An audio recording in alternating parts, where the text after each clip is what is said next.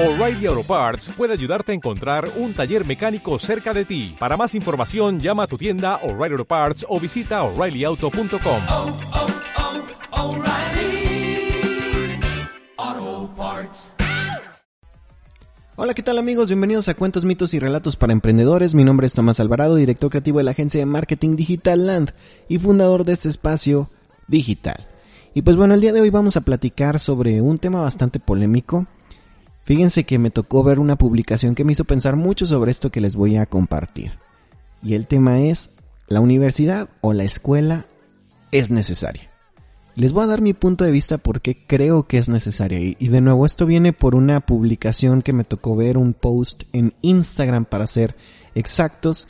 Y de lo que tiene que ver es de las múltiples opiniones que hay sobre si la universidad funciona o no funciona, si realmente estamos en una época donde ya no necesitamos maestros, si ya no necesitamos un sistema educativo como tal, y realmente ya solo con lo que existe, por ejemplo, en plataformas, las cuales a mí me gustan mucho, quiero aclararlo, como YouTube, son suficientes y son necesarias como para llenar ahora sí que las necesidades educativas de los estudiantes y si realmente no las necesitamos. Entonces aquí va mi punto de vista. Sobre todo, de nuevo, esto tengo que hablarlo con ustedes desde el punto de vista de un emprendedor, ¿vale? De también, recuerden que yo me dedico a la parte de la docencia, para la gente que no lo sabe, ya tengo cinco años dedicándome a esto, por lo cual ha puesto también la comida sobre mi mesa y le tengo un cariño especial a lo que es impartir clase. Y digamos que me toca vivir de cerca lo que es las transformaciones, por ejemplo ahorita con lo que está ocurriendo de la pandemia, esta transición que hay de, de las clases presenciales a las clases en línea.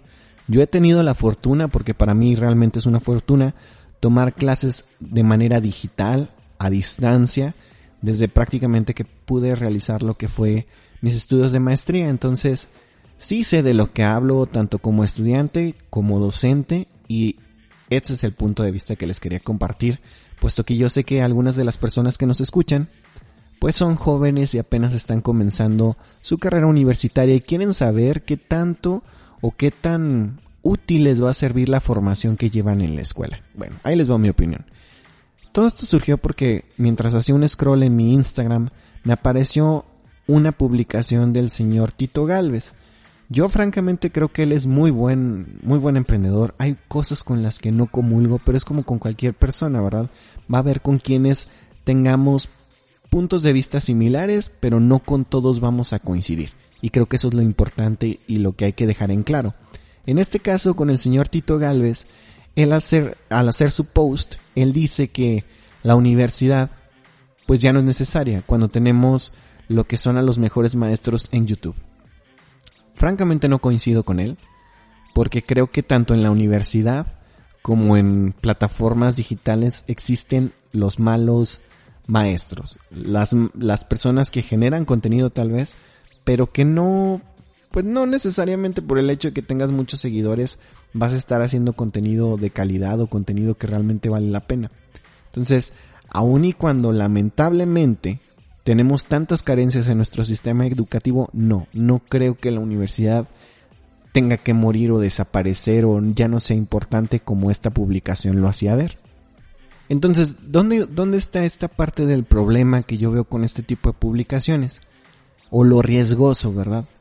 Fíjense que a mí me gusta mucho más la aproximación que tiene, de nuevo, pues por algo yo lo admiro tanto, el señor Gary Vaynerchuk, y él dice que todo debes de ponerlo en contexto, en tu contexto, no en el contexto de los demás, ni siquiera con lo que yo les voy a platicar.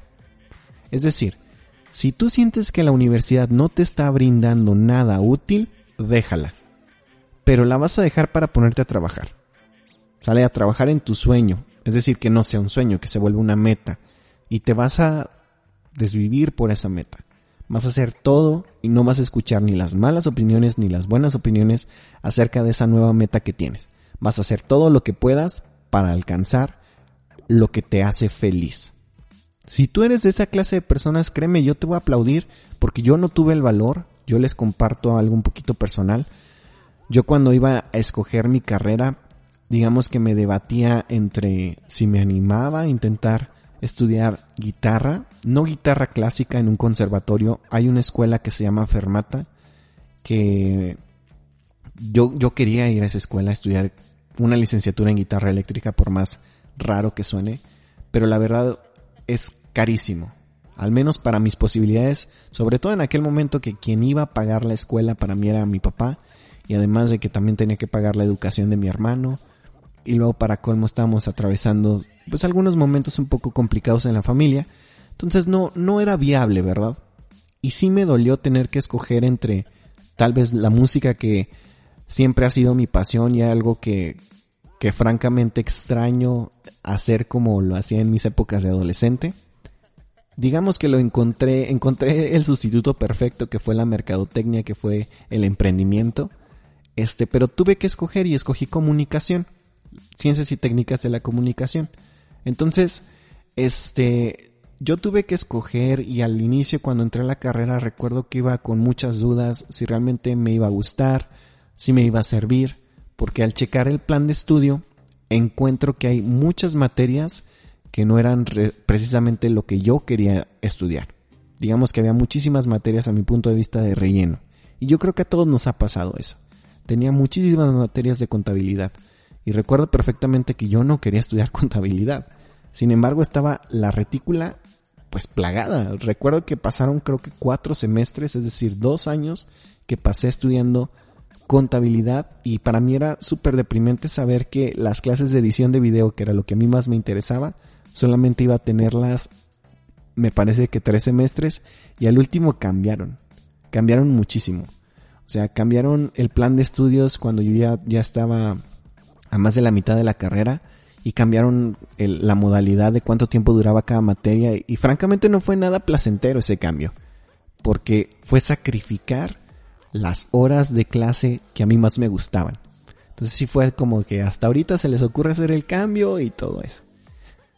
Aún así, cuando termino la universidad, hice una evaluación de lo que había aprendido, al menos en, de, de manera personal lo hice, y me quedé con muchas, con muchas incógnitas. Y yo creo que al principio sí dije, yo creo que no sirvió de mucho haber entrado a la escuela. No fui el alumno más destacado. Este, pasé digamos bien, un alumno promedio, muy, muy promedio, nada destacable, nada extraordinario. Y después comienzo mi, mi pequeño camino que hasta el día de hoy he seguido, que es intentar generar un sueño que se vuelva realidad, en este caso la agencia, y después ahora todo este contenido que estamos haciendo, el hecho de poder ayudar a otros emprendedores, para mí es muy, muy padre y muy importante, porque se ha vuelto algo tangible. Entonces, básicamente la escuela, digamos, a simple vista pareciera que no ayuda.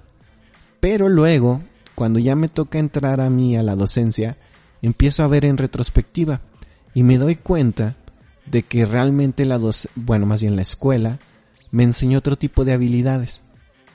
Tal vez no habilidades técnicas como a mí me hubiera gustado en su totalidad, sino habilidades inclusive del tipo social. Y me empezó a dejar relaciones de amigos que hasta la fecha tengo, gente que me llevaba bien en la escuela, que no puedo decir que somos totalmente amigos, pero una relación muy cordial, este, que me da gusto verlos y que siento que les da gusto verme y con los cuales puedo colaborar y que se pueden volver relaciones muy enriquecedoras y que inclusive se pueden transformar en amistades después de haber sido conocidos durante tanto, tanto tiempo. Entonces me voy dando cuenta de cómo la universidad puso personas con las cuales ahora puedo trabajar, puedo colaborar. Y empezó a hacer a un lado la parte de las habilidades, digamos, técnicas. Me hizo valorar el esfuerzo de mis padres por pagarme una carrera, porque tuviera acceso a otro tipo de puertas. Y francamente me empecé a dar cuenta que, que la universidad sí vale la pena. Yo les voy a ser sincero, yo no fui inclusive a mi graduación porque es un pensamiento súper súper, súper personal de que para mí, al menos para mí, para el grado de exigencia que tengo conmigo mismo cuando terminé la universidad fue de, ah, cualquiera puede terminar la universidad. Entonces no quise ir a mi graduación. Sale como que siempre he tenido ese problema, lo compartí en un post, que es desacreditar de cierta manera lo que hago. Lo veo que cualquier persona puede lograrlo. Entonces, no le vi demasiado, no le di demasiada importancia a graduarme de la universidad, no fui a mi graduación, me fui a estudiar a otro lado y este, no fui. Mis papás no estuvieron muy contentos, pero eso fue lo que pasó. Sí fueron a mi examen profesional y así, este, y fue simbólico y fue bonito, pero realmente mi graduación no fui. Y no me arrepiento, francamente no me arrepiento. Donde sí me hubiera dado mucho gusto ir a graduación, pero no fue por el hecho de la parte virtual, fue a la maestría. Entonces cuando termino la maestría, el primer posgrado que hago, sí es como que, che, me hubiera gustado tener en la maestría una, una parte de, de, de graduación física, ¿verdad? Porque como todo fue de manera digital, este, pues no, no hubo graduación de esa forma. Tengo mi título y todo, pero pues no, no hay graduación. Entonces ahí sí, tal vez por el hecho de, de la parte simbólica, me hubiera gustado. Entonces les digo, sí me ha tocado estudiar y he seguido estudiando y la verdad me encanta, soy bastante ñoño y lo digo con orgullo. este, pero a lo que quiero explicarles es lo siguiente. Y pues bueno, al punto que quiero llegar es, yo he visto muchísimas veces varios alumnos que tengo o que he tenido que caen en este tipo de publicaciones que a mi punto de vista son un engaño y les voy a explicar por qué.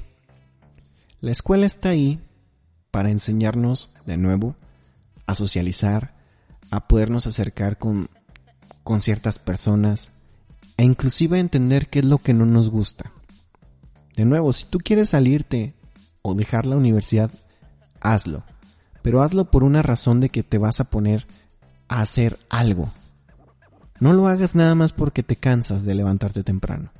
No lo hagas nada más porque piensas que es absurdo y es estúpido este estar sentado y escuchar a alguien que es más grande que tú y solo por rebelde. Que entiendo que a esa edad pensamos realmente que todos los demás están equivocados y que nosotros tenemos la razón sobre todo. Las cosas no son así. Créeme que la gente que es más grande que tú por lo regular tiene mínimo una experiencia que compartirte que te puede enriquecer la vida. Aún y la persona que más dudes. De verdad, a veces tienen experiencias que, que te pueden enriquecer simplemente por el error que cometieron y de manera indirecta te pueden enseñar. Pero yo creo que de jóvenes nos falta muchísima humildad. Y me ha tocado de nuevo ver chavos que están apenas comenzando, viven con sus papás, obviamente papá paga las cuentas y qué bueno, ¿verdad? Yo también tuve esa dicha en, en, en esa edad, pero el problema es que no solo papá se hace cargo de las cuentas, el problema es que los chavos no tienen ningún tipo de responsabilidad, a tal grado que no se saben inclusive responsabilizar por sí mismos. Y ahí es donde comienza el problema. Al creerle a esta, a esta publicación de que los mejores maestros realmente están en YouTube, ¿estás diciendo que realmente todo el contenido de YouTube es el mejor? Obviamente no. Yo sé que el señor Tito Galvez no quiere decir eso. Sin embargo, la gente lo va a comprender de esa manera. Y no es porque la gente sea tonta, es como decir también que todos los maestros son malos o que todos los maestros son buenos, porque no es cierto. Ninguna, ni, ni la opción 1 ni la opción 2. Ninguna de las dos cosas que acabo de decir es cierta. Ni todos los maestros son buenos, ni todos los maestros son malos. Ni todas las universidades son buenas, ni todas las universidades son malas. Entonces tampoco hay por qué descalificar. Yo siento que la escuela es necesaria y realmente creo que la escuela puede darte muchísimas cosas que el mundo, digamos, digital tal vez no te puede entregar. Sale un video de YouTube no te exige tal vez compromiso, disciplina, simplemente levantarte de tu cama. Y creo que ese es el principal problema, que el hecho de que tenemos ya todo tan al alcance de nuestra mano nos hace olvidar lo complejo que puede ser el camino para llegar a donde queremos estar. Esto yo de nuevo lo he visto con estudiantes con un problema de ego tan grande. ¿Por qué? Porque creyeron en este tipo de publicaciones, creen que la escuela no les va a aportar nada. Y de nuevo, yo entiendo que hay maestros que, híjole, te hacen perder la fe no solo en la humanidad, sino en lo que quieres estudiar tú también. Entonces, nada más quiero dejar como esta parte reflexiva de que realmente sí creo que la universidad es necesaria, que creo que necesitamos de la educación, tanto tradicional como de las nuevas tecnologías. Qué bueno por esos maestros que se animan a generar contenido. Qué bueno por esas personas que tienen algún área de expertise que intentan generar contenido con fines o sin fines de lucro. Está perfecto. Cada persona tiene todo el derecho a elegir cómo quiere educarse. Pero yo creo que ese es el, el punto principal. No se vale decir no funciona la universidad y no hacer nada. Y ahí es donde creo que está el error en esta publicación. A mí francamente no me gustó la publicación, no estoy de acuerdo. Yo creo que el señor Tito Galvez es un gran emprendedor, le tengo muchísimo respeto, pero al menos a mi punto de vista, ese tipo de publicaciones a los muchachos a veces les hace daño. Y lo estoy intentando dar con el punto de vista de alguien que también se quejó de la escuela. Y que cree que la escuela tiene muchísimas fallas, créanme. Yo pienso que la escuela donde laboro lamentablemente se equivoca muchísimas veces con los maestros, con los estudiantes, con los padres de familia, pero díganme qué empresa no lo hace. Entonces, yo creo que a veces somos demasiado duros con esto y nos hace falta de ver un poquito más hacia adentro en lugar de hacia afuera y entender que todos necesitamos cosas distintas. Y de nuevo, si tú no quieres estar en la escuela, perfecto, háblalo con tus papás, pero plantea una solución a un problema anímate a enfrentar las consecuencias de dejar la escuela, afronta las, las consecuencias del, ahora sí que del pasado, del presente y del futuro, porque de verdad en el futuro te vas a estar lamentando tal vez de no me hubiera salido de la escuela, no debí de hacerlo, en el presente vas a estar dudando si regresas o no regresas. Este, y de verdad va a ser un, una ida y vuelta entre estos tres tiempos que lo mejor es meditar antes de tomar cualquier acción, pero de nuevo, algo que te lleve por el camino que tú creas que te va a hacer feliz. Tal vez deja la escuela un año y dedícate a trabajar nada más en la meta que tienes y tal vez te vas a dar cuenta de no, si realmente sí quiero estar en la escuela. Ahorita hay mucha gente que dice, ah, ya quiero regresar a las clases presenciales y jamás pensaron que iban a decir eso.